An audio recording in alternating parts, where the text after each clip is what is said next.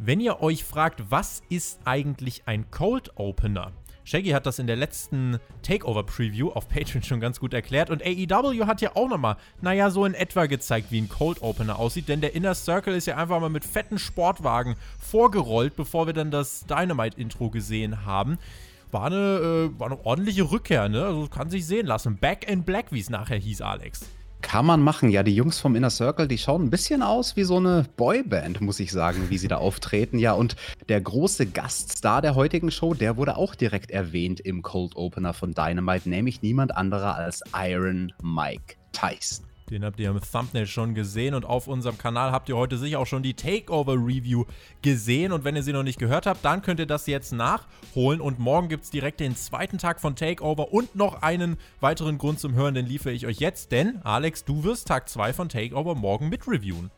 Jawohl, das werde ich machen. Ich werde, glaube ich, beide Takeover-Events back-to-back schauen. Also ich habe ah. den ersten Tag noch gar nicht gesehen, weil ich jetzt natürlich heute Dynamite geguckt habe und mehr Wrestling ging nicht mit meinem Arbeitstag. Und ja, nachher gibt es dann für mich Takeover Teil 1 und dann direkt Teil 2. Den werde ich dann morgen besprechen in der Review. Und dann kannst du direkt noch die WrestleMania Preview nachschieben. Dann bist du am Samstag bei SmackDown am Start. Dann bist du in der Nacht von Samstag auf Sonntag bei Mania am Start. Also du weißt dann irgendwann am Ende der Woche gar nicht mehr, wo links und rechts ist. Aber das ist doch auch das Schöne in dieser WrestleMania-Woche. Und wir sprechen über AEW Dynamite das letzte Mal Wednesday Night War. Was hat Dynamite gemacht? Was hat man auch für nächste Woche aufgebaut? Das erfahrt ihr jetzt in unserem Rückblick und zwar direkt nach dem Intro. Was geht eigentlich bei AEW? Alle Ergebnisse und Ereignisse jetzt in der ausführlichen Analyse im Rückblick vom Spotfight Wrestling Podcast.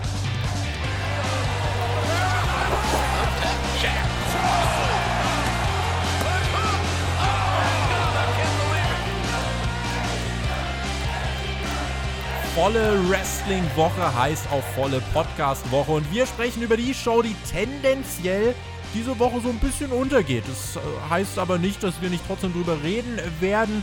Wir heißen euch trotzdem herzlich willkommen zur Review von AEW Dynamite hier bei Deutschlands größtem Pro-Wrestling-Podcast. Mein Name ist Tobias Enke und bei mir ist Deathmatch-Legende Thumbtack Jack aka Alexander Bedranowski und du rotierst. Ich sage Happy Mania Week, mein Lieber.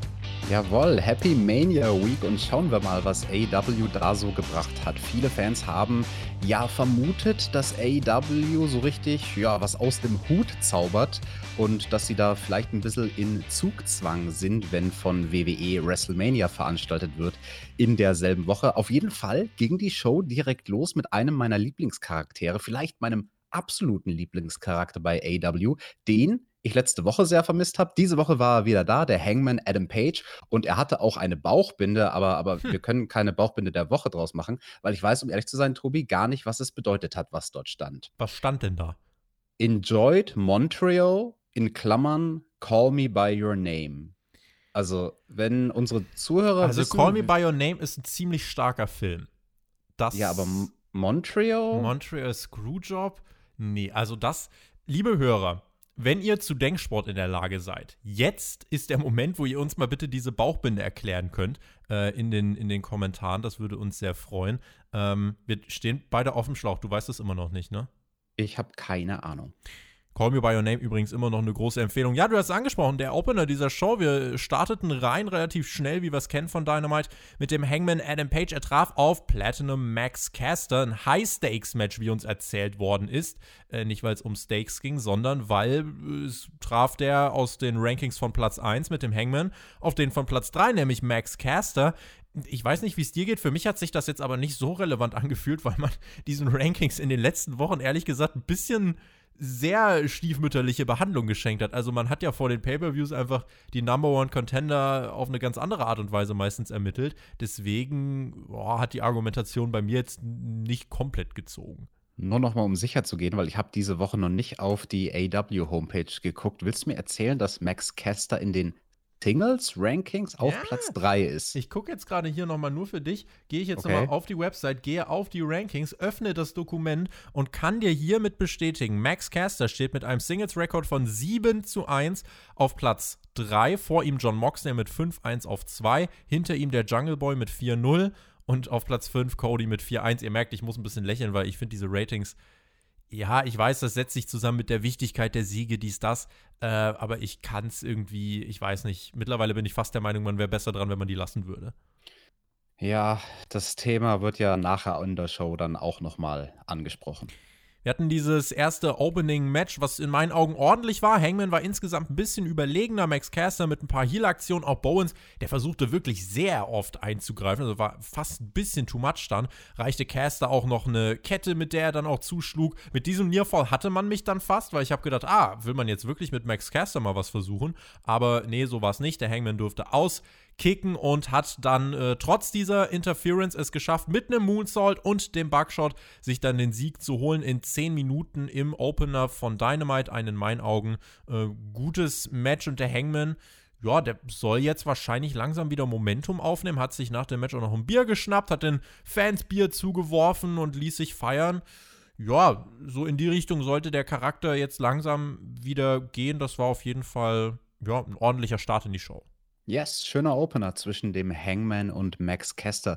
Diese Kombination am Schluss vom Hangman, das war ja echt krasse Körperbeherrschung. Der Moonsault vom Apron nach draußen, zack, direkt wieder rauf auf den Apron, Buckshot in den Ring. Also einmal rausgesprungen rückwärts, einmal reingesprungen in den Ring vorwärts. Das fand ich ein ziemlich cooler Bewegungsablauf. Und ansonsten ein paar Dinger, die mir aufgefallen sind. Ja, du hast es gesagt, der Nearfall mit der Kette, da hatten sie dich eigentlich. Und da hast du dir gedacht, oh, zaubert da jetzt tatsächlich Max Kester sich irgendwie den Sieg her. Und ich fand das recht clever gemacht, wie sie in dieses Gimmick mit der Kette gekommen sind, weil Kester, der hing ja im Move-Ansatz zum Dead Eye, also er hing da quasi kopfüber mhm. auf dem Rücken vom Hangman. Sein Tag-Team-Partner slidet ihm die Boombox zu unter den Beinen vom Hangman. Er greift die Boombox. Das war dann natürlich das Gimmick, mit dem sie abgelenkt haben, um das zweite Gimmick, die Kette reinzuholen. Aber ich muss auch sagen, ich fand es deswegen clever, weil man argumentieren könnte, ich weiß nicht, ob der Spot so gemeint war, dass die Boombox ja ein Gewicht hat und er hängt da schon kopfüber und das zusätzliche Gewicht der Boombox quasi wie so eine schwere Hantel zieht ihn nach unten. Also er ist ja dann nach unten geslidet aus dem Move heraus. Auf jeden Fall fand ich das einen kreativen Konter, das, das haben sie schön gemacht. Ansonsten der Hangman ja mit einem krassen Spot außerhalb vom Ring einmal. Da hat er seine Clothesline gemacht von der Barrikade auf Caster, der ebenfalls auf einer Barrikade positioniert war mit den Kronjuwelen. Mhm. Und ansonsten am Anfang vom Match gab es eine Szene, da musste ich sehr lachen. Direkt äh, zu Beginn des Kampfes hat der Hangman seinem Gegner so diese schnellen Headbutts in die Ringecke verpasst, also den Kopf von Max Kester aufs Top Turnbuckle. Und Kester hat in bester 90er-Jahre-Manier bei jedem Headbutt, den er kassiert hat, einen dicken, fetten Stomp gemacht. Das war damals bei uns 90er-Jahre-Kids so die, die eine Art von Selling, wo die Leute angefangen haben zu merken, Moment mal, Warum stompt derjenige, der Immer, den wenn er einen Headbutt bekommt, will der etwa ein Geräusch machen? Hm. Also, hm. also bei New Japan gibt es das Klong noch richtig, original aus dem Schädel. Das ist aber auch irgendwie gar nicht so toll zu hören. Deswegen, wenn es nicht wehtut, soll er von mir aus stompen. Äh, in jedem Fall war das ein, ähm, wie ich fand, ja, ordentlicher Start in die Show. Man muss sich vor Augen führen, das schickte man gegen Takeover ran. Ja, also das, äh, wenn ihr da mal hören wollt, was da der Opener war, der war gar nicht so verkehrt, dann ähm, hat man das hier reingeschickt. Ich will übrigens vorweg schicken an alle, die jetzt sagen, boah, das letzte Mal, die Quoten, das muss krass werden. Betrachtet die bitte differenziert aus dem einfachen Grund, NXT lief werbefrei auf Peacock, also auf der, auf der neuen Plattform, wo das WWE Network in den USA hingewechselt ist. Ähm, es macht für jeden eigentlich Sinn, dort zu schauen, statt auf dem USA Network. Äh, insofern sind die Quoten für heute nicht belastbar. Der War, der Wednesday Night War, ich glaube, der wurde eh schon Anfang 2020 entschieden. Äh, das Ding, Alex, ist, äh, das ist schon länger durch, ne? Ja, das haben wir ja auch schon in vergangenen Reviews gesagt. So. Und dann hat man hier gesagt, Mike Tyson holen wir nochmal kurzfristig raus. Für den war aber noch nicht Zeit. Den hat man dann auch hier erstmal nicht weiter erwähnt. Wir hatten dann Tony Schiavone, der begrüßte Death Triangle bei uns und Pack ist zurück nach kleiner Verletzung. Die wurden aber relativ schnell unterbrochen von Orange Cassidy, Chuck Taylor und Trent und äh, Chris Statlander. Und Cassidy hielt eine Promo, meinte, ja, schön, Death Triangle, dass ihr wieder zusammen seid. Und dann sahen wir, und das fand ich ganz cool, wir sahen dann Rückblicke darauf, wie Death Triangle so zu Beginn des Jahres 2020 immer wieder äh, Orange Cassidy und die Best Friends kaputt gemacht hat. Ähm, damals auch noch unter Fans, bei Revolution unter anderem damals, dann noch im März.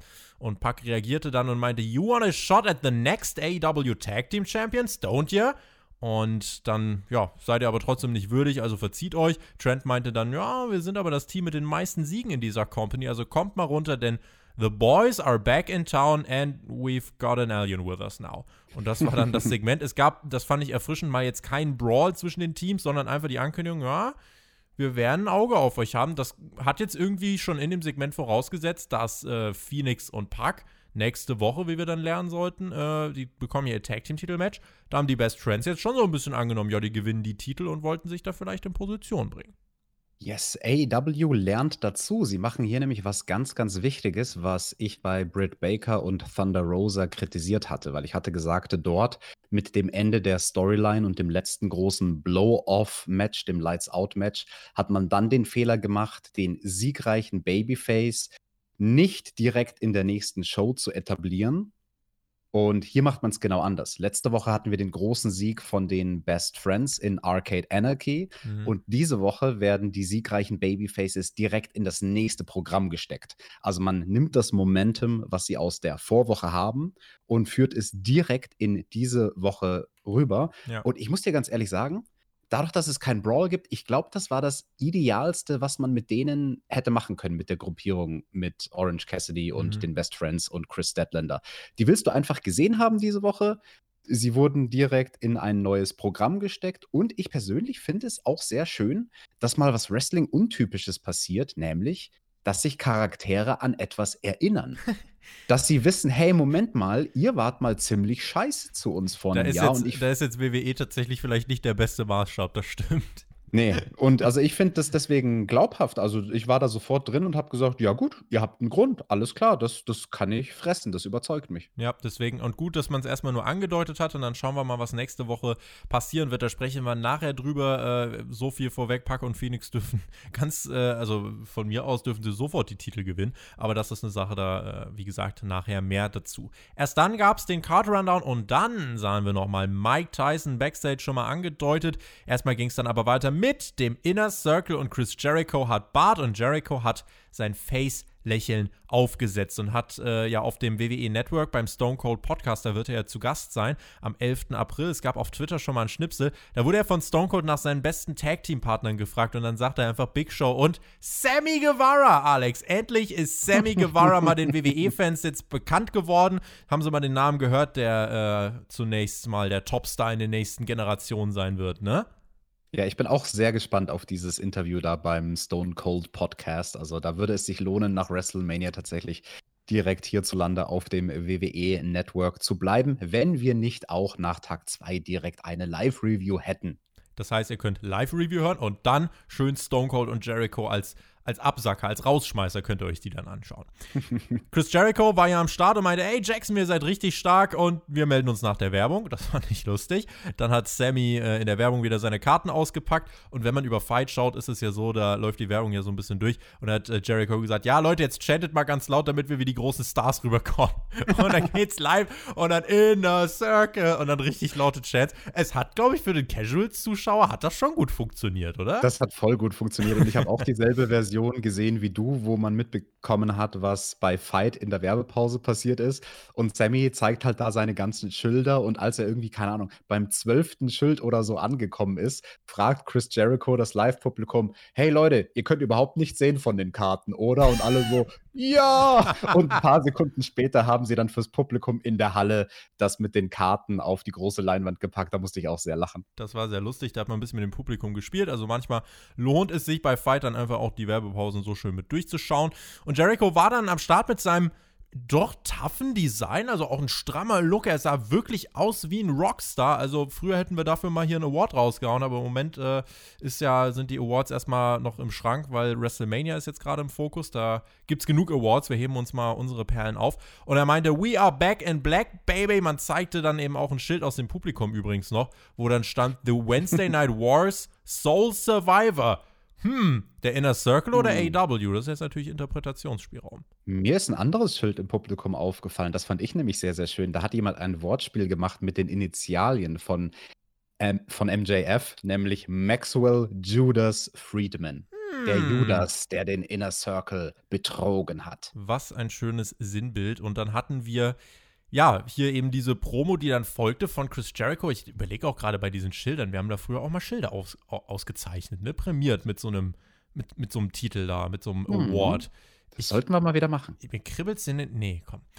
Chris Jericho sprach über den Beatdown vom Pinnacle. Er hat gesagt, ja, es hat wehgetan, aber es war ein Wake-up-Call. Wir haben schlechte Entscheidungen getroffen in den letzten Monaten und das lag einfach daran, dass MJF den Inner Circle vergiftet hat. Hat MJF dann immer wieder als Jerk of Friend bezeichnet. Aber er war uns tatsächlich dieses Mal einen Schritt voraus und er hat dann MJF aber nicht durchgehend beleidigt, sondern brachte ihn auch ein bisschen over. Meinte, ey, der ist erst 25, der ist schon stark aber er sieht nicht ein, dass er vielleicht auch ein bisschen reifen muss wie ein guter Wein. Er will jetzt direkt an die Spitze. Ja, und da, damit versuchst du irgendwie alles äh, durchzudrücken. Du nimmst den, das, das Schal-Gimmick, ja, das habe ich vor fünf Jahren gerockt. Was trägst du jetzt Schals? Der Hype ist durch, Junge. Und das ist eine Sache, die du von mir nachmachen willst, weil du dich selber überschätzt. Und weißt du, wie wir sowas im Business nennen? Richtig, wir nennen sowas Marks. Und dann ging Jericho die Mitglieder des Pinnacle durch auf eine sehr unterhaltsame Art und Weise. Also nur er hat auch in dieser Promo geredet, hat eine Kampfansage rausgehauen. Ihr wollt Blut, ihr wollt Gewalt. Wir warten seit Ewigkeiten auf dieses Match. Im März letztes Jahr sollte es stattfinden und wir sagen jetzt May 5th, also 5. Mai, first time ever. Pinnacle, Inner Circle, Blood and Guts. The worst is yet to come. Und JR sagt dann ganz richtig, we just heard an immortal promo ich kann mich an nicht viele bessere Chris Jericho-Promos bei AW Dynamite erinnern, wie er das Ding wirklich allein gerockt hat. Ich kann mir schon vorstellen, dass man hier gesagt hat, so Tony Khan hat gesagt, ja, ihr geht raus und jeder von euch hält eine Promo. Und Chris Jericho hat gesagt, nee, heute red ich mal. Heute red ich mal 10 Minuten durch und verkaufe dieses Match. Bei mir hat er das geschafft. Bei mir hat mich das erinnert an die allererste Inner Circle Promo, die wir damals hatten in, in einer der ersten Episoden mhm. von Dynamite. Also in den ersten, ich würde sagen, vier, fünf Wochen, als damals diese Story mit Cody am Start war ja. und der Inner Circle ja als krasse Heels etabliert wurden, aber mit einer ähnlichen Dynamik. Da war Chris Jericho das Sprachrohr und die anderen standen eigentlich nur da und haben nichts gesagt. Und das ist irgendwie schön gewesen. Also bei mir hat sich genauso angefühlt wie bei dir, weil, weil man freut sich, Chris Jericho jetzt wieder mögen zu dürfen. Also man hat es geliebt, ihn zu hassen. Und ich finde, das ist ein guter, organischer Zeitpunkt für seinen Charakter, um jetzt wieder Babyface zu sein. Aber ja, die große Ankündigung mit dem Blood and Guts Match. Ähm, war es verfrüht rausgehauen? Ich glaube nein, mhm. weil jeder, der halbwegs smart ist, hätte das eigentlich kommen sehen müssen. Also ich habe es die letzten Woche auch in unseren Kommentaren häufiger mal gelesen, dass die Leute sagen, ja, hier 5 gegen 5 würde sich doch jetzt anbieten. Inner Circle gegen Pinnacle, ab mit denen in den Käfig. Ähm, ich würde verargumentieren, es war die Ausgabe von Dynamite in der großen WrestleMania-Woche und ich denke, das war der Grund, warum wir jetzt diese Ankündigung schon bekommen haben. Man zeigt das Ding halt drei Wochen vor dem Pay-Per-View. Also man zeigt das drei Wochen vor ähm, Double or Nothing. Man zeigt es im TV. Das sollte ja bei dem ersten Blood and Guts Match auch schon so der Fall sein. Damals sollte es ja Elite gegen Inner Circle heißen. Jetzt heißt es Inner Circle gegen Pinnacle. Das ist schon krass, was in diesem Jahr sich dann noch so getan hat. Man ich bin halt immer noch der Meinung, in der idealen Welt wartet man halt, bis Fans wiederkommen. Aber ah, du kannst es vielleicht, will, vielleicht will man es auch gar nicht so weit aufschieben. Also wir bekommen jetzt wirklich diese Wargames-Version und ich weiß nicht, es sind jetzt auch gar nicht mehr so viele Wochen. Es ist eigentlich so ziemlich genau ein Monat äh, und dann ist das soweit schon. Das heißt, wir haben jetzt noch drei Dynamite-Ausgaben vorher.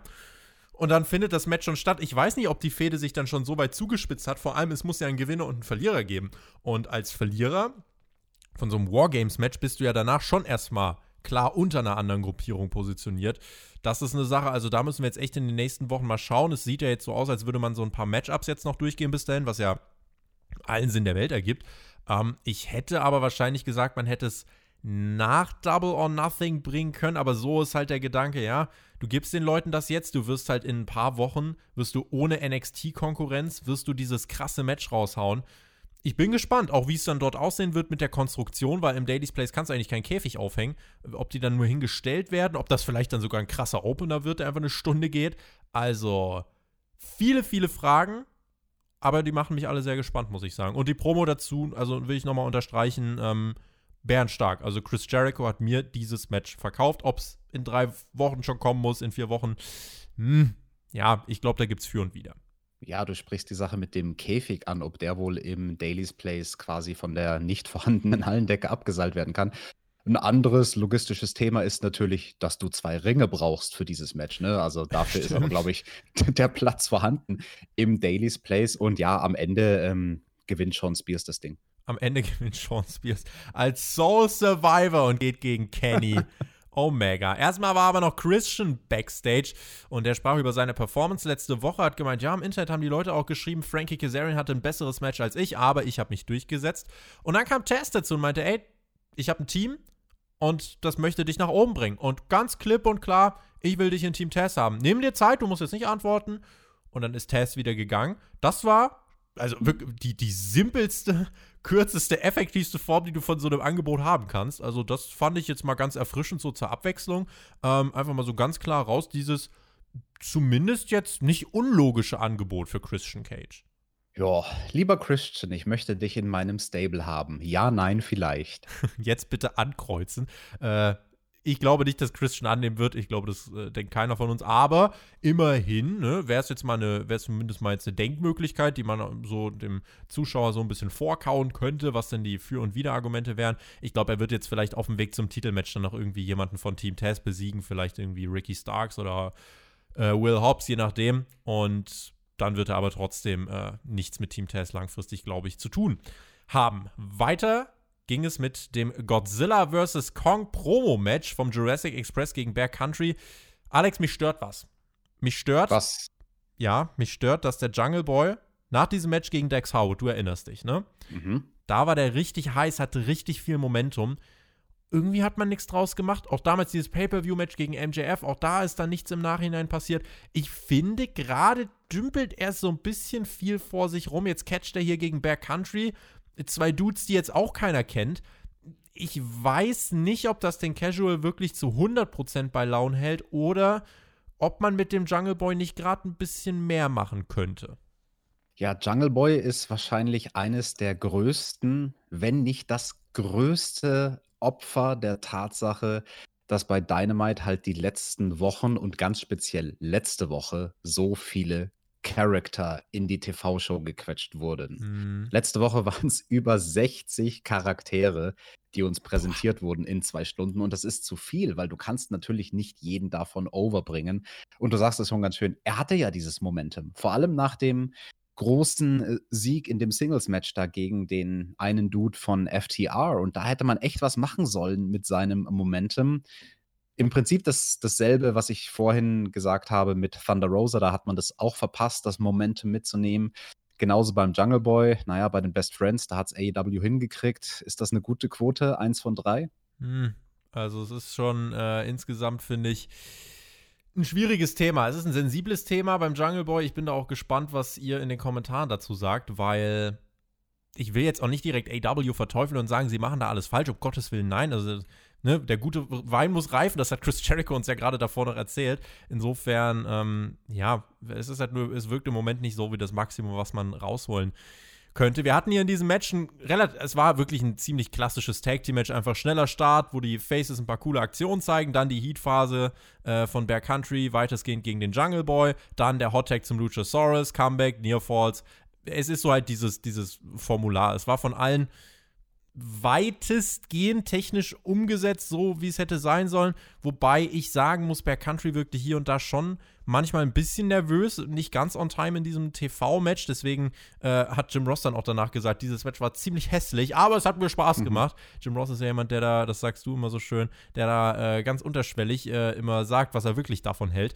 Und was ich mir notiert habe als Pluspunkt sind die sehr kreativen Sequenzen im letzten Drittel des Matches. Da gab es viele coole Aktionen, wie auch Nearfalls aufgebrochen worden sind. Ähm, das war cool und am Ende ist es dann Chokeslam und Moonsault zum Sieg vom Jurassic Express, ausgeführt vom Luchasaurus. Das passt soweit, ist aber jetzt auch kein Match. Also ich finde, das war so eine Paarung, der lief, glaube ich, fast auch Walter Champer parallel, ja, wobei ein bisschen später. Aber äh, das ist nichts, wo ich dann jetzt irgendwie sagen würde, ich würde es jetzt gerade in diesem letzten Wednesday Night Wars Szenario würde ich das jetzt gerade nicht gegenüber Takeover präferieren.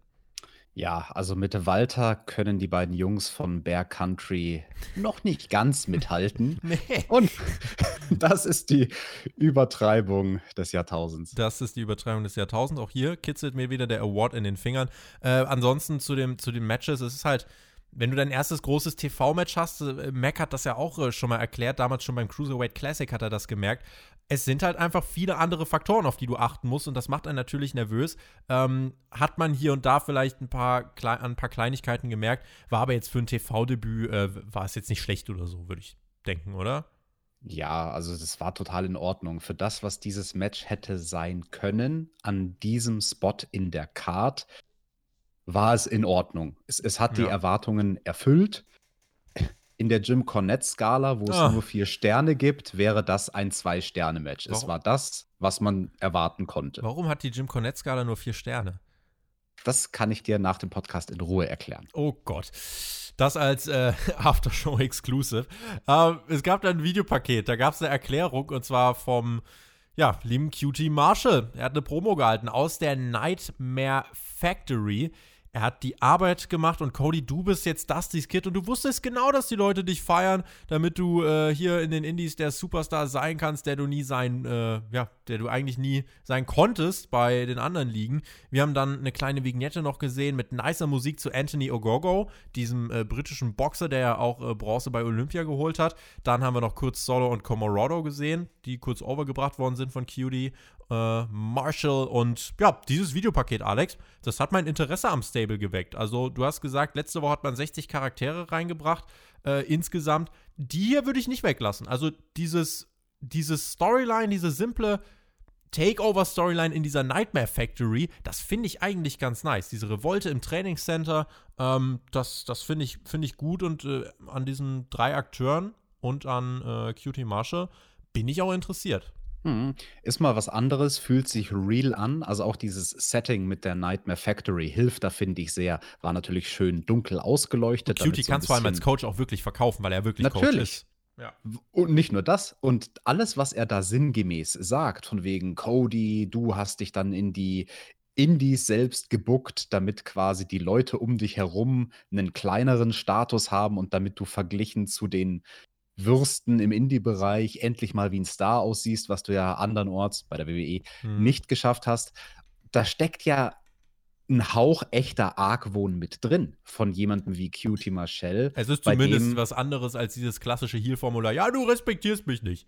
Genau, genau. Also das, das, da ist eine Basis vorhanden, eine Basis, auf der man aufbauen kann. Und das sind am Ende des Tages immer die besten Storylines, die irgendwie so einen Funken Wahrheit in der Realität haben. Und ja, natürlich, Cutie Marshall, jemand, der ein hervorragender Wrestling-Trainer ist, das ist super. Das ist wichtig fürs Business. Das ist wichtiger fürs Business, als viele Jungs, die im TV gute Matches worken, auch jemanden zu haben, der hinter den Kulissen was reicht, der es selbst nie ganz zum Star gebracht hat. Dem kann ich abkaufen, dass, dass der einen Groll hat gegen jemanden wie Cody, der quasi mit dem Silberlöffel im Mund geboren wurde. Aber eine Frage, die musst du mir beantworten, Tobi. Warum hat der, der bärige Typ da am Schluss blaue Farbe an die Wand geworfen? Um die Nightmare Factory zu verunstalten und wie quasi ein Hund äh, sein Revier zu markieren. Das ist nämlich jetzt ihre neue Teamfarbe Blau. Okay, ja, wenn du das sagst. Und ansonsten Ogogo, den hat man gut overgebracht. Also ja. allen voran, auf den bin ich gespannt. Ich habe den das erste Mal sprechen hören. Ich muss dir ganz ehrlich sagen, am Anfang habe ich gar nicht gecheckt, welche, welche Sprache der spricht. Der hat mal Und bei Dynamite auch kommentiert, glaube ich, eine Folge. Ich glaube, da war mal was, oder mal Dark oder so. Ich glaube, da war ja, mal was, ja. Der spricht halt so einen ganz derben britischen bzw. Mhm. englischen Akzent, also irgendwo quasi aus so einer harten Gegend in Großbritannien. Das ist ja oft für deutsche Ohren sehr, sehr schwierig zu verstehen, weil wir so das amerikanische Englisch gewohnt gewohnt sind. Und ich bin sehr gespannt. Also, ich fand es cool, dass er sich selbst direkt dargestellt hat: hey, in meiner Heimat, da bin ich ein Household Name, da weiß jeder, wer Ogogo ist. Und ihr, ihr werdet es auch bald lernen. Du hast gerade die Frage gestellt, warum das blaue Zeug. Äh, unser lieber geschätzter Alfie hat auf Twitter auch eine Frage gestellt. Und zwar bekommt Sting irgendwann nochmal ein neues Segment. Das ist eine sehr gute Frage, denn Tony Schiavone interviewte Sting die drei Billionste Woche in Folge und zum 385 Billiardensten Mal wurde er auch unterbrochen. Und äh, Jake Roberts sagt dann übrigens auch genau das. Du kommst hier immer raus, so läuft das nun mal, und dann wirst du unterbrochen und hältst die Fresse. Und dann kam Lance Archer noch mit dazu und meinte so, jetzt haltet mal ihr alle die Fresse. Ich habe keine Lust auf diese Agenda von AW. Bring mich hier rein, äh, bring mich kurz over, lassen mich dann fallen. Und jetzt bin ich in einem Main Event nach dem nächsten und äh, dann kommt nichts raus dabei. Wo ich mir dachte, boah, Leute, expose jetzt mal nicht zu sehr Wrestling. Da habe ich wieder an so ein Hulk Hogan-Interview gedacht, wo, wo er sagt, ja, dann, ne, wenn, wenn, wenn du äh, ablieferst, dann bleibst du auch oben, so ungefähr. Und hier hat man dann äh, gesagt von Lance Archers Seite, nun ja, hier ist Sting, du wirst jetzt das Murder, Murderhawk Monster, das wirst du jetzt nicht mehr übergehen können, du wirst mich jetzt mal wahrnehmen. Und eigentlich sollte Tony Schiavone hier stehen und mich interviewen, du musst gar nicht reden, weil das hier ist meine Zeit. Und dann schnappt sich Sting das Mikro und sagt etwas, womit ich überhaupt nicht gerechnet hätte. Mhm. Er meint einfach, weißt du was? Du hast recht. Du bist ein Main Event Guy. Und Jake Roberts, hier, steh nicht so dumm rum, guck nicht wie ein Bus, sondern erklär dem Mann doch mal wirklich, wie man es schafft. Ich glaube, du kannst es nämlich schaffen, Jake. Du musst ihm einfach mal wirklich ein bisschen helfen. Bevor ihr mich so anfahrt, Leute, liefert halt wirklich erstmal ab. Und äh, Archer ist dann einfach abgehauen, wütend, weil er, weil er wirklich so von Sting diese Aufforderung wahrgenommen hat.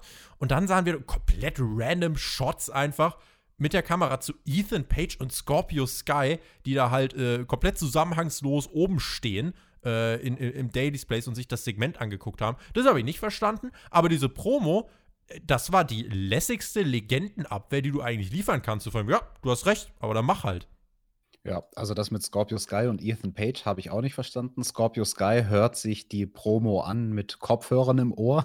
Also sehr desinteressiert. Ja, und Sting und Archer und Roberts, du, ich sag's dir ja seit drei, zwölf Billionsteln Wochen, dass Sting und Jake Roberts noch von 1993 bei WCW Beef haben. Also es ist äh, eine sehr lange Storyline, Alex. Long-Term Storytelling. Hm. Kannst du mal sehen. Äh, ich fand es originell gelöst. Es ist mal ein anderer Ansatz jetzt so auf diese Art und Weise. Ähm, ich habe aber immer noch keine Lust auf ein äh, Match von Sting und Archer. Das muss ich weiter sagen. Warum jetzt da Sky und Page sind, ich kann mir vorstellen, dass man vielleicht sowas macht wie Archer und Sting bestreiten ein Tag Team Match gegen Ethan Page und Scorpio Sky und Ethan Page und Scorpio Sky gewinnen, weil Archer Sting verhaut. Ich buck mir irgendeine Scheiße zurecht. Das macht überhaupt keinen Sinn. Aber äh, ich weiß nicht. Aber das Vielleicht hat man so irgendwie was in, in die Richtung vor. Ähm, aber zumindest ist es mal ein anderer Aufhänger. Also jetzt will ich tatsächlich wissen, ah, was passiert denn jetzt nächste Woche mit Lance Archer? Wenn man das jetzt richtig aufgreift, dann kann man Archer im Zuge dessen, finde ich, interessanter machen. Ja, sind wir mal gespannt. Also ich bin so lauwarm gespannt. Ich muss dir ganz ehrlich sagen, ich hatte vorhin, als das Ding-Moment begonnen hat, so einen traurigen Moment, weil ich während seinem Entrance aufgestanden bin und zum Kühlschrank, um was zum Trinken zu holen. Und dann habe ich währenddessen drüber nachgedacht, so, scheiße, Mann, das ist der Sting-Entrance. Das war vor ein paar Monaten noch so das große Ding und es fühlt sich inzwischen halt einfach nur an wie die Pinkelpause. Team Tess war backstage und Ricky Starks übernahm direkt, meinte, ey Brian Cage, wegen dir haben wir gestern bei Dark den Sieg geholt, lasst uns das doch mal feiern. Und Tess meinte, Leute, Hobbs wollte jetzt dann auch noch was sagen und nein, ihr haltet jetzt alle die Fresse, wir sind smart ja, wir sind professionell und wir haben ein Angebot rausgehauen an Christian Cage. Das heißt, wir verkaufen uns jetzt mal ordentlich, wir verkaufen uns professionell. Also haltet die Füße still, denn ja, ne, sonst, äh, was denkt denn der Christian sonst? Und ich glaube, der Christian wird das gesehen haben, Alex. Da hat er, hat er ein, Team gesehen, was nicht so äh, gut darin ist, äh, zusammenzuhalten. Hm, Tobi, aber jetzt erklär mir doch mal, warum durfte in diesem Interviewsegment mit Team Taz Hook nichts sagen? Du meinst Hook? Genau der. Der hat jetzt einen Tanktop an, ne? Also viele haben gedacht, der hat so unter seinem Hoodie, da versteckt er seine kleinen Laucharme. Habt ihr mal gesehen, was der für wuchtige Oberarme hat? Mhm. Können gute mal, Genetik von können, seinem Papa. Der, nicht gute Genetik von seinem Papa, er trainiert einfach immer brav mit Brian Cage, ja. Also mittlerweile ist, ist er bei Hook wirklich äh, was, was ordentlich hinter der. Der hat's faustdick hinter den Ohren, der Mann. Ich warte darauf, dass er ordentlich äh, hier die World Title gewinnt. Er trainiert mit Brian Cage und lässt sich klamottentechnisch ausstatten von Ricky Starks. Und an alle Leute, die mir übrigens sagen, äh, ich soll doch nicht so mit Hook simpen, ist mein Podcast. Wenn ich Hook geil finde, dann finde ich Hook geil. Weiter ging es mit Darby Allen, den finde ich auch geil. Der traf auf JD Drake und den finde ich nicht so geil. Denn äh, ich habe hier mal eine böse Formulierung aufgeschrieben. JD Drake sah für mich aus wie ein auf Wish bestellter 50-Plus-Version von Kevin Owens. Ähm, okay, nee, dann hau ich einen drauf und sag, JD Drake sieht aus wie der hässliche Cousin von Ian Rotten. Wow. Ähm, also, aber um es direkt einzuordnen, wir wollen jetzt nicht direkt irgendwie hier draufkloppen und böse sein, aber ich habe mich hier dabei ertappt, wie ich eine Argumentation von dir und Mac und boah, ich vielleicht sogar Jim Cornette teile. Und zwar.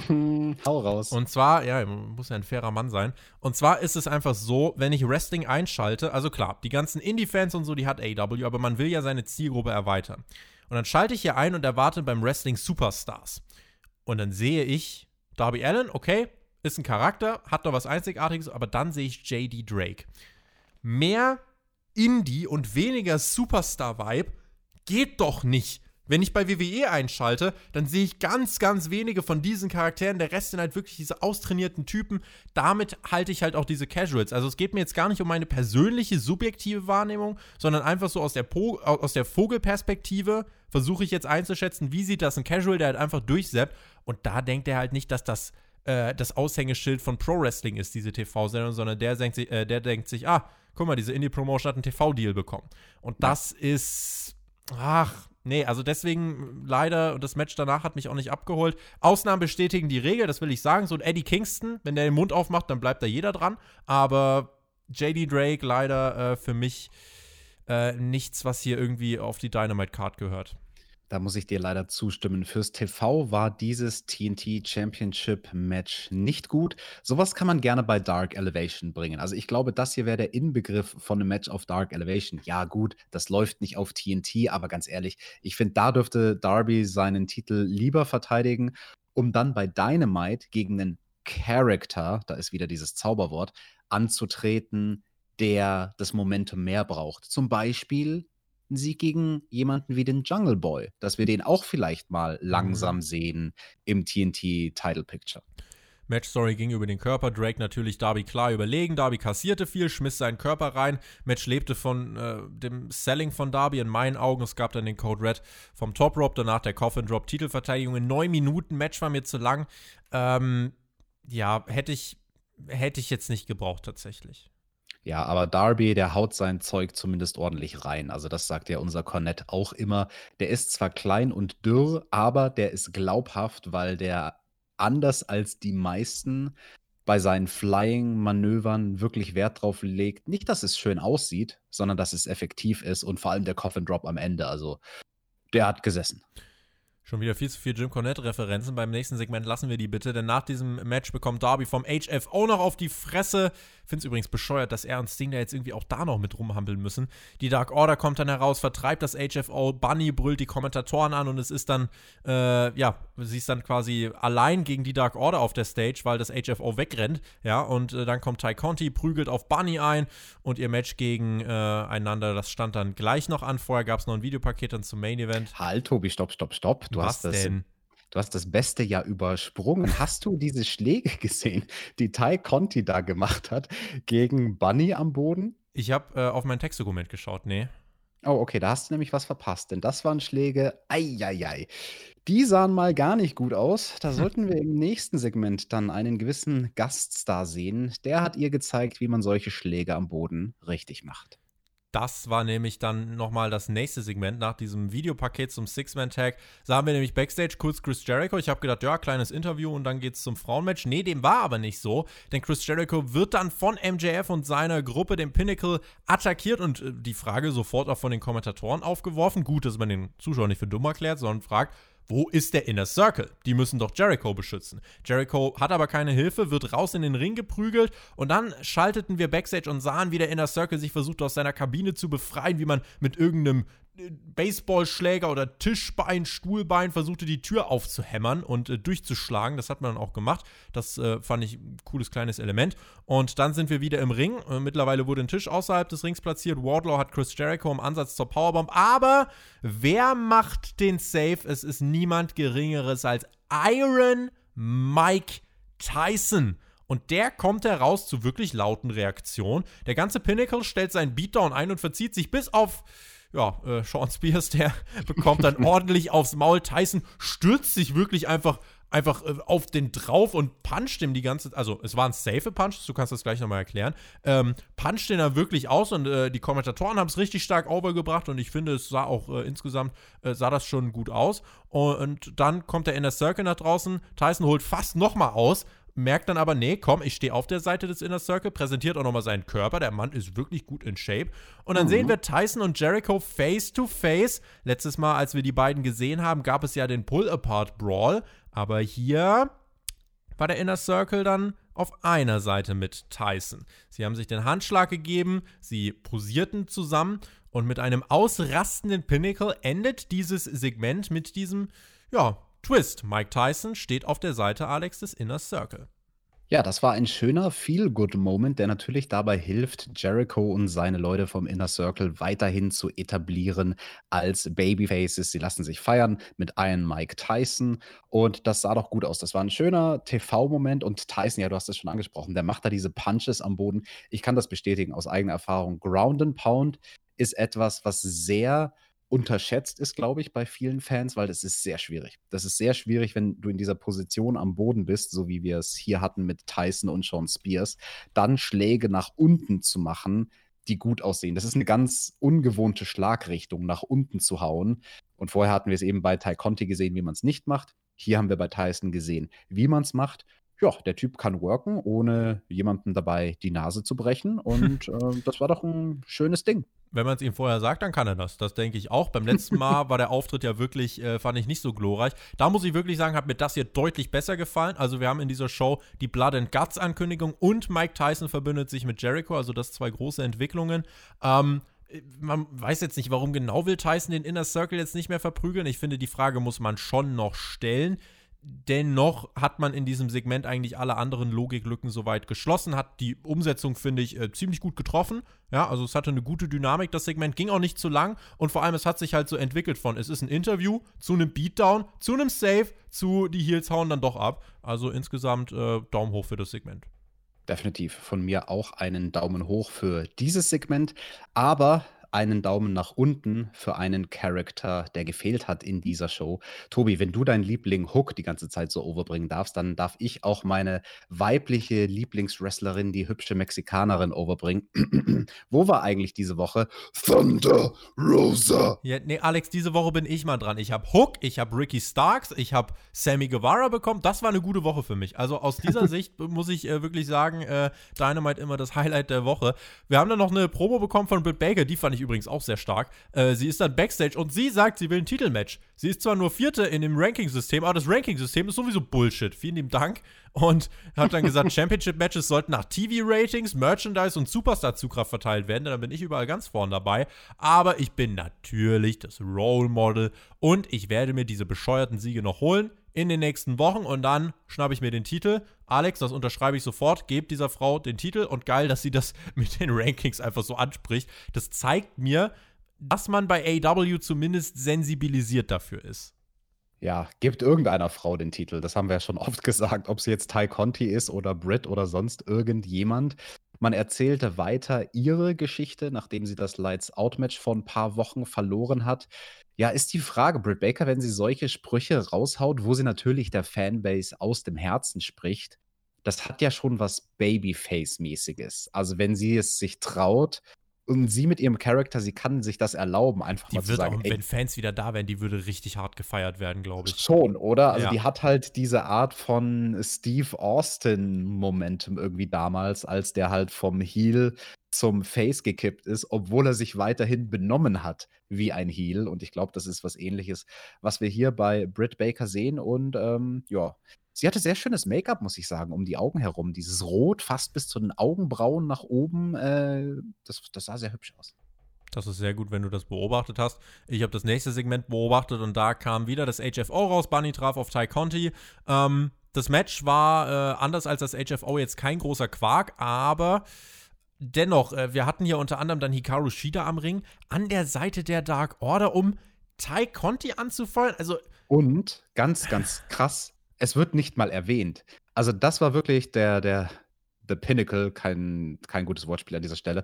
ähm, das, das, das war der Gipfel der Problematik, dass zu viele Charaktere in den Shows sind. Wenn dein Damen-Champion auf einmal auf der Bühne steht beim Entrance von wahrscheinlich ihrer baldigen Nummer 1 Herausforderin, mhm. neben deren Stable und es geht unter, und es wird noch nicht mal angesprochen von den Kommentatoren. Erst später in dem Match, nachdem wir nach einigen Minuten aus der Werbepause kamen, haben sie dann mal angesprochen: Ach ja, übrigens, Hikaru Shida, die ist ja auch mit dabei. Warum? Warum ist sie da dabei? Schreibt uns doch mal jetzt in die Kommentare wirklich mal irgendwie fünf Wrestler, die bei AW nicht weil das äh, wird mir da jetzt auch gerade bewusst, die nicht in einem Stable sind oder keinen Tag-Team-Partner haben. Das, äh, weil, weil jetzt hast du hier Hikaru Shida da irgendwie rausgezwungen mit zur Dark Order, was irgendwie keinen Sinn ergeben hat. Und ich finde hier, das war irgendwie auch nochmal sinnbildlich, ne? Weil Shida ist irgendwie, sie ist da der Antikörper. Sie wirkt mhm. reingezwungen, obwohl sie der Damen-Champion ist. Dabei würde Britt Baker als Champion würde jetzt jeder kaufen, ja? Kampflos kann der Titel übergeben werden. Wir brauchen nicht mal ein Match, so ungefähr. Also deswegen ähm, bitte, bitte, bitte lasst diesen Titelwechsel äh, Folgen. Was haben wir im Ring gesehen? Es gab den äh, Ty KO, den eigentlichen Finisher von Conti, der brachte aber nur einen Nearfall gegen Bunny. Das fand ich eigentlich ein bisschen unnötig. Match ging dann noch ein bisschen länger, war aber soweit okay, war jetzt aber nicht auf dem Niveau äh, von den Women's Matches, die wir teilweise zuletzt gesehen haben. Ging dann am Ende insgesamt siebeneinhalb Minuten und äh, es gab den Sieg dann. Ty Conti setzt sich durch mit dem Superplex. Relativ flüssig wird der dann äh, ja, umgemünzt in den DD-Tie. DDT. Den Hammerlock DDT und Sieg für äh, Tai Conti. Hikaru Shida freute sich, dass ihre aktuelle Number One Contenderin Tai Conti das Match gewonnen hat. Ja, das hinterfragen wir an der Stelle mal nicht. Ich hinterfrage die Sache, die du auch hier schon angesprochen hast mit dem Moveset von Tai Conti. Du sagst, du fandest es unnötig, dass es den Kickout gab nach dem Tai KO. Das ist ein sehr starker Signature-Move, den zieht sie auch so, dass der aussieht, als ob der die Gegnerinnen wirklich ausnockt. Also ist ja ein ähnlicher Bewegungsablauf im Prinzip wie beim Go to Sleep von zum Beispiel CM Punk, wo dann halt der Gegner durch die Gegend gewirbelt wird und dann halt das Knie ins Gesicht, ins Gesicht Ins bekommt. Gesicht, Junge. Und äh, im Vergleich dazu ist halt dieser DDT, DDT, Tobi. DDT! Scheiße. Im Vergleich dazu ist dieser Move halt dann relativ schwach, muss ich sagen. Dann wiederum hat der DDT halt den Vorteil, dass das ein Manöver ist, was du aus jeder Situation ziehen kannst. Wohingegen der Thai KO ein sehr elaboriertes Manöver ist, wo mhm. sie erstmal die Gegnerin irgendwie in diese komische Position kriegen muss und dann mit den Armen bewegen, dass dann alles passt, bevor sie sie rüberspinnt. Ähm, aber ja, das ist mir auch aufgefallen. Das, das war für mich tatsächlich das größte Problem, was ich an diesem Match hatte. Zusammen mit dem immer noch nicht ganz optimalen Schauspiel von Ty Conti. Weil nach diesem großen Kickout aus dem großen Move, dem Thai KO, hat sie so ein komisches Gesicht gemacht, so ein komisches Gesicht geschauspielert, der weit aufgerissene Mund, die weit aufgerissenen Glubschaugen. Aber das hat sich so unorganisch angefühlt. Das hat sich so angefühlt wie, okay, das ist dann die Stelle, ich habe mein Match auswendig gelernt, da machen wir den einen Move und dann den einen Kickout und dann großer Gesichtsmoment für die Kamera. Oh. Ja, also ich will immer noch äh, mal sagen, also sie hat sich immer noch massiv verbessert. Äh, also vergleicht das mal mit ihren Schauspielkünsten in den ersten Ausgaben, wo man sie überhaupt gesehen hat. Aber es ist noch nicht perfekt. Also sie wirkt noch währenddessen bemüht und nachdenkend. Der Profi lässt sich dann sowas gar nicht mehr anmerken. Ähm, aber sie ist auf dem Weg, Alex. Sie ist auf dem Weg. Wir geben ihr noch ein bisschen Kulanz. Ja, und wenn es um gutes oder nicht so gutes Schauspiel geht, ja, da sollten wir im Main Event noch einiges zu reden haben. Einen Satz möchte ich an der Stelle hier noch loswerden. Ist dir das aufgefallen während dem Entrance von Ty Conti und dann nach dem Match der Negative One? Der erscheint mir schon so, als, als ob der so ein bisschen touchy unterwegs ist. Wie viele, wie viele Jahre ist der denn alt? Darf der das schon? Ich glaube, er ist, äh, ich möchte ihm natürlich nichts unterstellen, ich glaube, er ist irgendwie, äh, ist er zwölf oder so? Keine Ahnung, wieso. 10? 9, 10, 11, 12, irgendwie sowas. Jedenfalls äh, finde ich das aber immer sehr süß, wenn die äh, da zusammen feiern und so. Das ist was Reales, ja. Ich, da, das ist eigentlich hiermit noch das Schönste gewesen an dem Ganzen. äh, aber, aber, also wenn die zusammen feiern, dann finde ich das ganz putzig und freue mich. Brody Jr. hat Spaß. Ähm, ja, aber mal gucken, der wird ja, das ist ja auch die Rolle, da haben wir auch schon mal drüber geredet, die Rolle, in der er hier eingesetzt wird, das tut ja keinem weh. Also das ist ja im Gegenteil, das ist doch eigentlich eine schöne Sache, finde ich. Wenn man, ja. wenn man ein Herz hat. Aber ist ein Statement, dass du sagst, das war eigentlich das Schönste an dem Match, dass Brody Jr. und Ty Conti hinterher gekuschelt haben. Ja, tatsächlich. Nächste Woche bei Dynamite wird nicht gekuschelt, denn da gibt es ein Falls Count Anywhere Match um den TNT Championship Titel zwischen Darby Allen und Matt Hardy. Ich hoppla. Hoffe, ich hoffe, da, hoppla.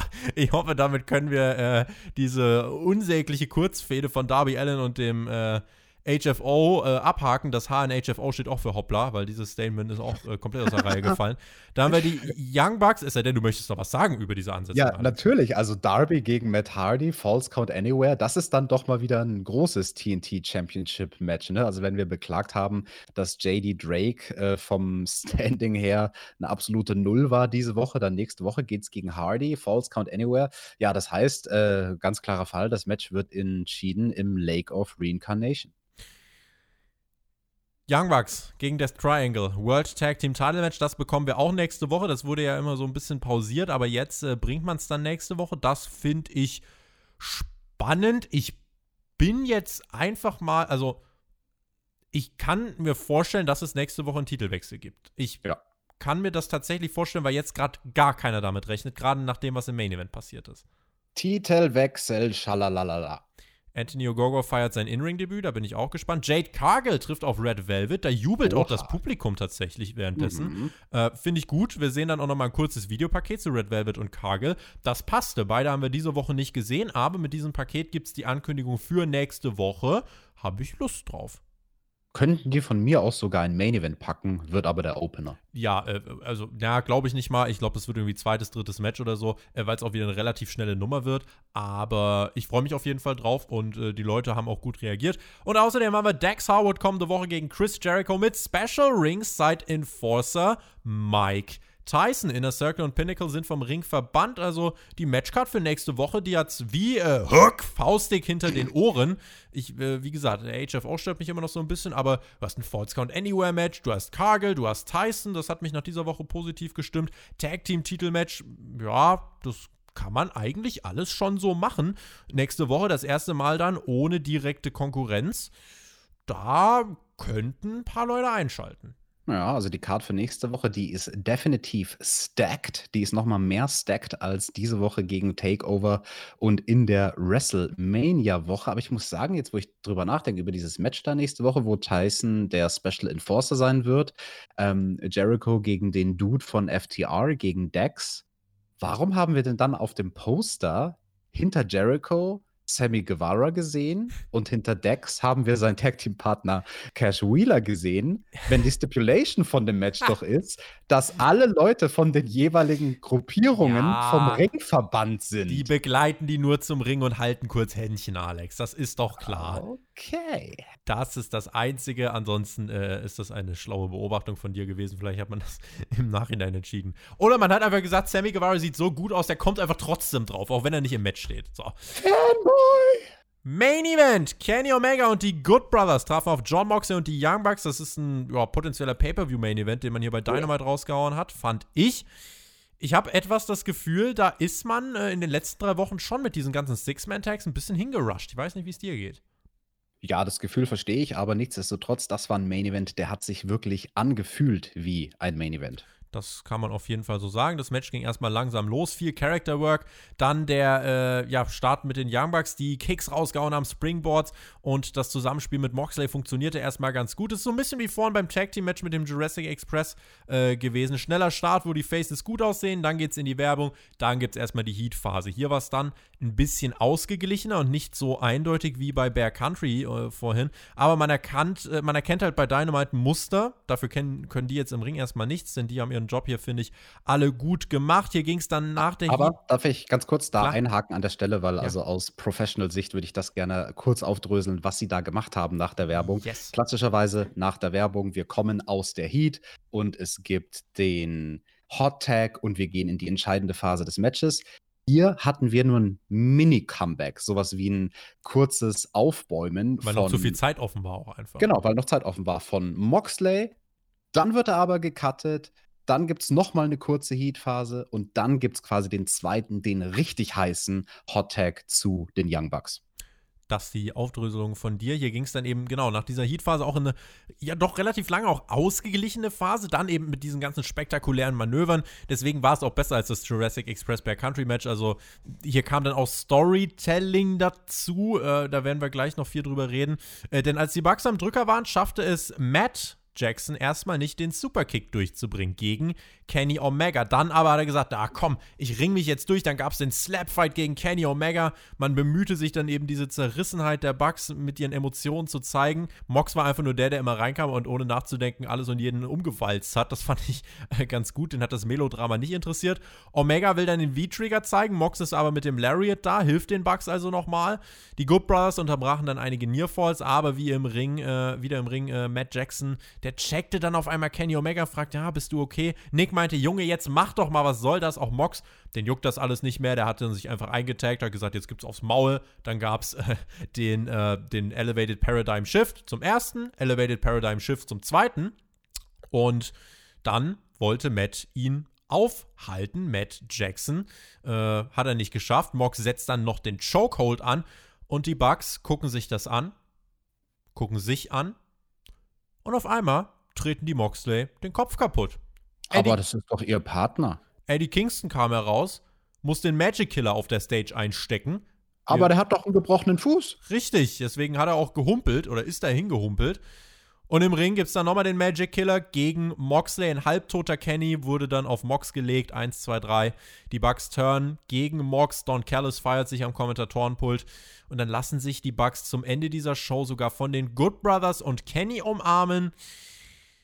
Und damit endete Dynamite in dieser Woche. Ich glaube, über dieses letzte Stückchen der Show müssen wir reden. Darüber müssen wir reden. Wir hatten einen großen Heal-Moment, mit dem Dynamite beendet wird. Die Young Bucks turnen nun wirklich Heels und wir sehen dort ein neues Stable. Yay! Oder ein noch größeres Stable. Hm. Das hat AEW dringend gebraucht. Ich sag's dir ganz ehrlich, äh, ich, ich vermute, dass du mit dem Storytelling Probleme haben wirst. Da gebe ich dir gleich Raum, das zu erklären.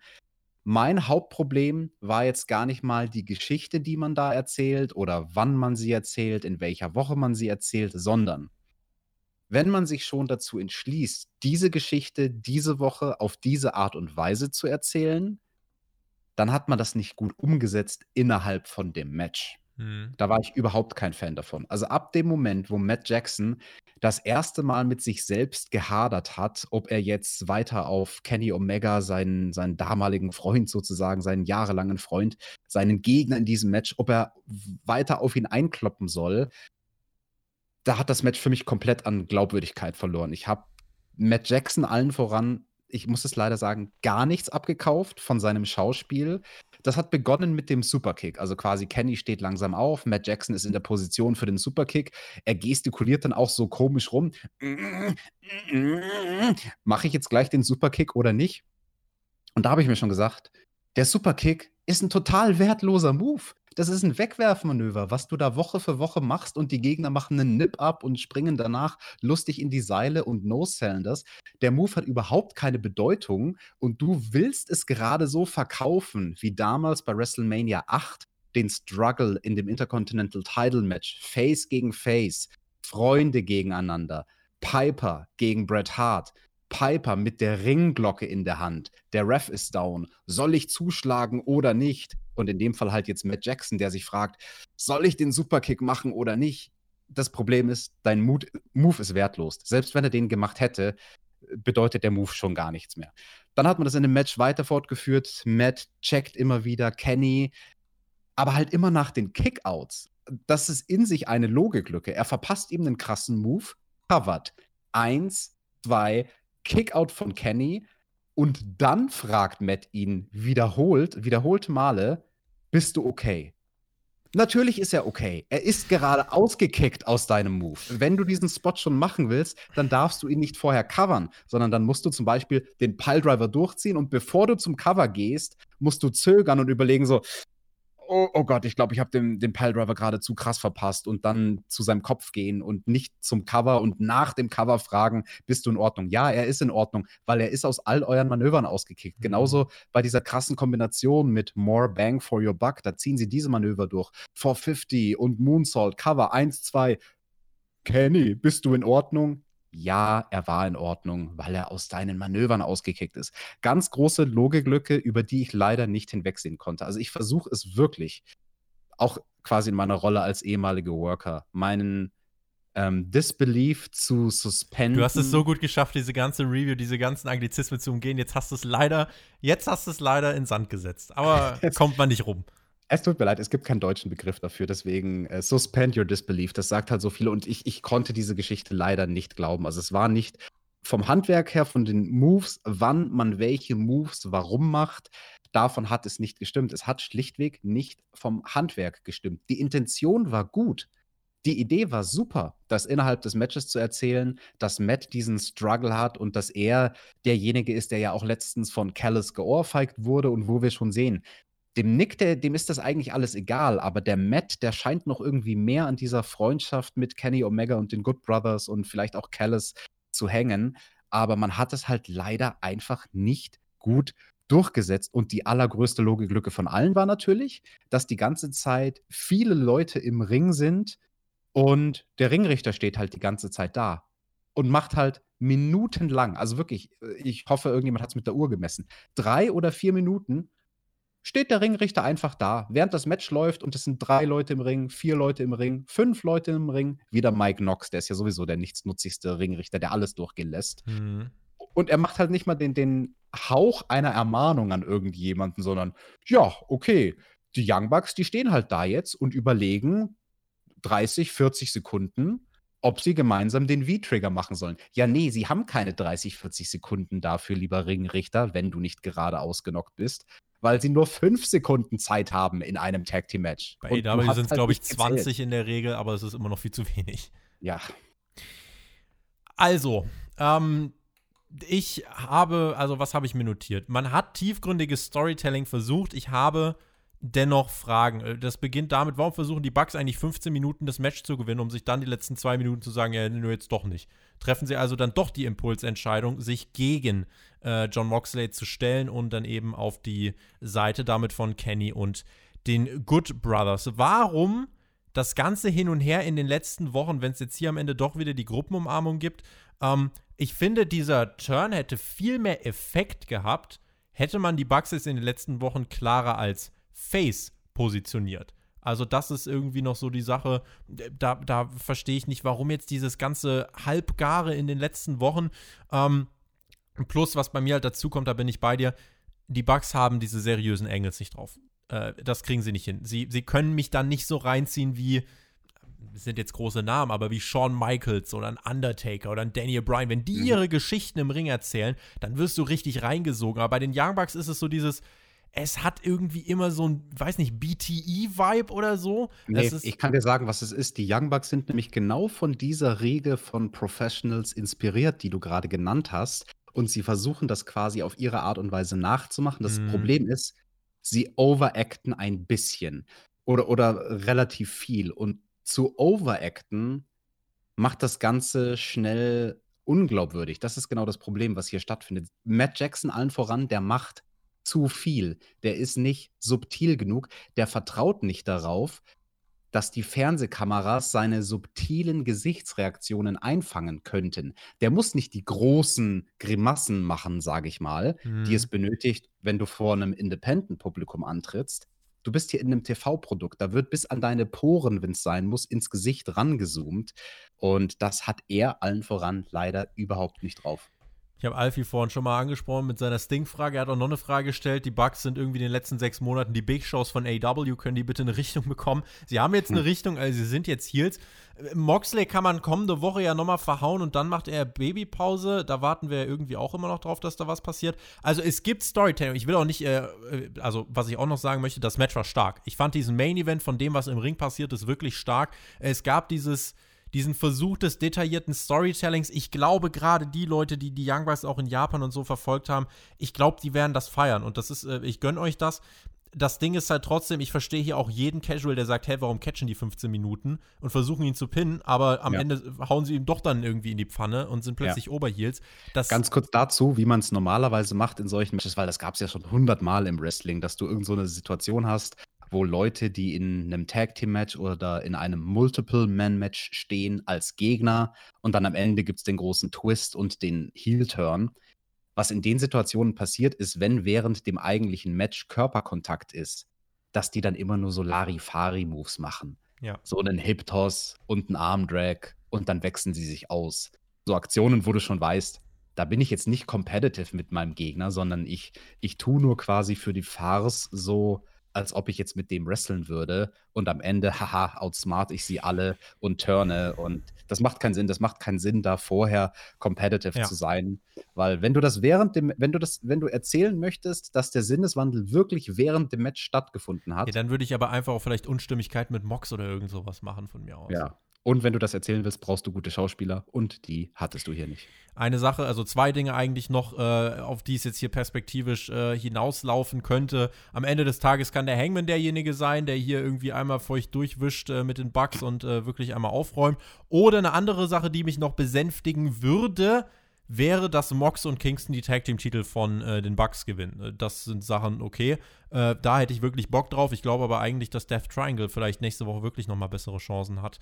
Ähm, wenn, wenn wir das mal zusammenfassen, weil ich finde, man kann da schon auch so ein bisschen äh, mehr draus ableiten. Also diese Show war auf jeden Fall ereignisreich für eine Weekly, also es war absolut nicht langweilig, aber man muss sich die Entwicklung mal genauer anschauen. Es ist gerade im Main Event ist mein Eindruck, dass das Booking selbst, auch mit dieser ganzen Bullet Club-Sache und so, man setzt da viel voraus. Es ist irgendwie so ein Booking für BTE-Hardcore-Fans, habe ich so das Gefühl. So die Leute, die die Young Bucks ganz genau kennen, die die Elite kennen, die New Japan richtig viel damals geschaut haben.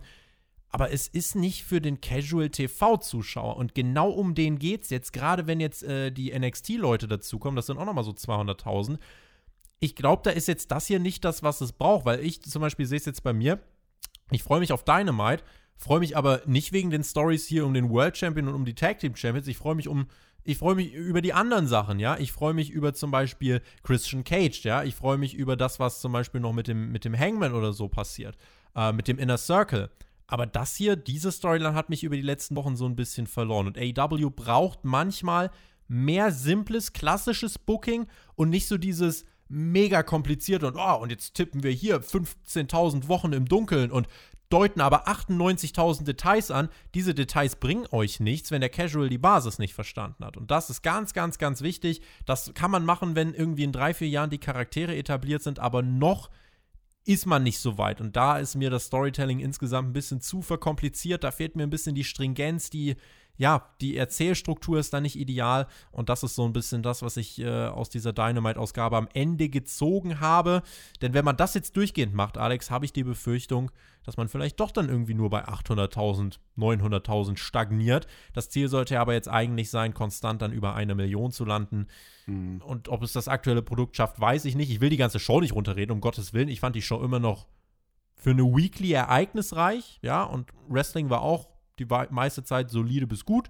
Ähm, starker Main Event, aber man muss sich die Sachen schon ein bisschen genauer angucken und sollte jetzt nicht irgendwie hier bedingungslos was abfeiern. Ja, wir haben jetzt leider eh schon erbarmungslos überzogen, Natürlich. aber das ist grad, das ist gerade ein sehr spannendes Gesprächsthema, was AW da macht und ich möchte zwei Dinge benennen. Das eine ist eine Erkenntnis, die bringe ich am Schluss. Die kam jetzt nämlich gerade eben, während du gesprochen hast. Aber erstmal das Offensichtliche was in deinen Worten drin gesteckt ist, aber ich möchte das nochmal ganz klar aussprechen. AW versucht hier zu viel mit so einer Storyline, mit zu vielen Shades of Grey bei Kenny und den Good Brothers und den Young Bucks über Wochen und Monate hinweg und macht damit ja im Prinzip genau das Gegenteil von WWE, was wir WWE seit Jahren vorwerfen, wenn wir sagen, die Details, die bei euch stattfinden, sind wertlos, weil die führen zu nichts. Ich als Zuschauer werde für blöd verkauft, wenn ich bei WWE, so war es zumindest über die längste Zeit, auf die Details achte, weil die Hälfte der Storyline-Fäden eh verworfen wird. Und bei AW im Gegensatz gibt es zu viele Storyline-Fäden. Zu viele einzelne graue Facetten innerhalb von einzelnen Storylines. Und das finde ich hochgradig interessant, dass AEW versucht, das Gegenteil zu machen von WWE, aber im selben Atemzug machen sie davon dann zu viel.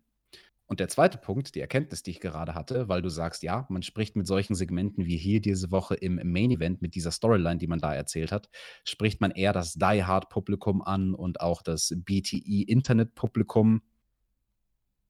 Kann es sein, dass AEW das vielleicht ganz bewusst so macht, weil sie sich denken, ja, das ist eine Art von Storytelling, was für die Die Hard Fans ist und deswegen bringen wir das am Ende unserer Shows, bis zu dem die Casual-Zuschauer oftmals nicht kommen. Also anders gesagt, dass man sich sagt, hey, wir versuchen neue Zuschauer zu ziehen, beziehungsweise Zuschauer, die jetzt von NXT wieder rüberwandern werden nächste ja. Woche. Die greifen wir ab in den ersten eineinhalb Stunden der Show und dann am Schluss der Show, wo manche von denen schon eingeschlafen sind, konzentrieren wir uns auf die Die Hard-Fans, die eh immer bis zum Ende gucken und geben denen unsere richtig vertrackten Storylines, die so ein bisschen sind wie eine russische Matroschka-Puppe.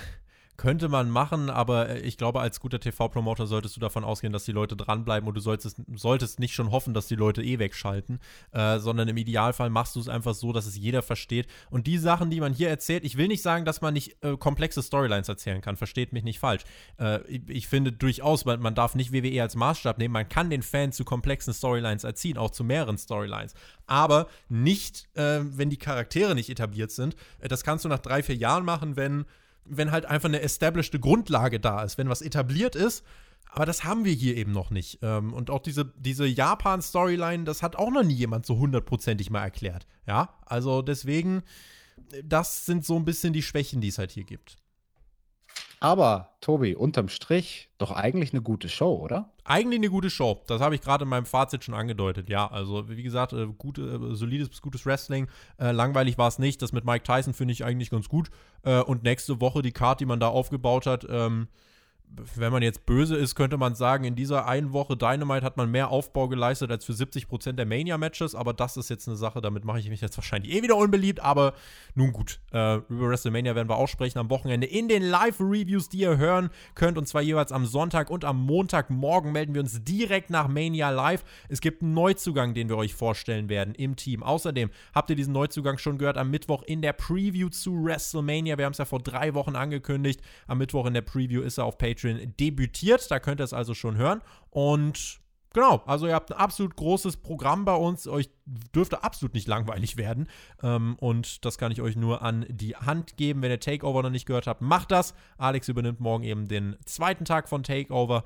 Und in diesem Sinne wünsche ich euch viel Spaß. Gerade in dieser Woche umso mehr. Genießt Wrestling. Bleibt sauber. Und dann hören wir uns nächste Woche wieder. Und Alex hat die Schlussworte. Ich sage, macht's gut. Auf Wiedersehen. Tschüss. Ich schließe mich dem Tobi an. Genießt Wrestling. Es ist die WrestleMania-Woche.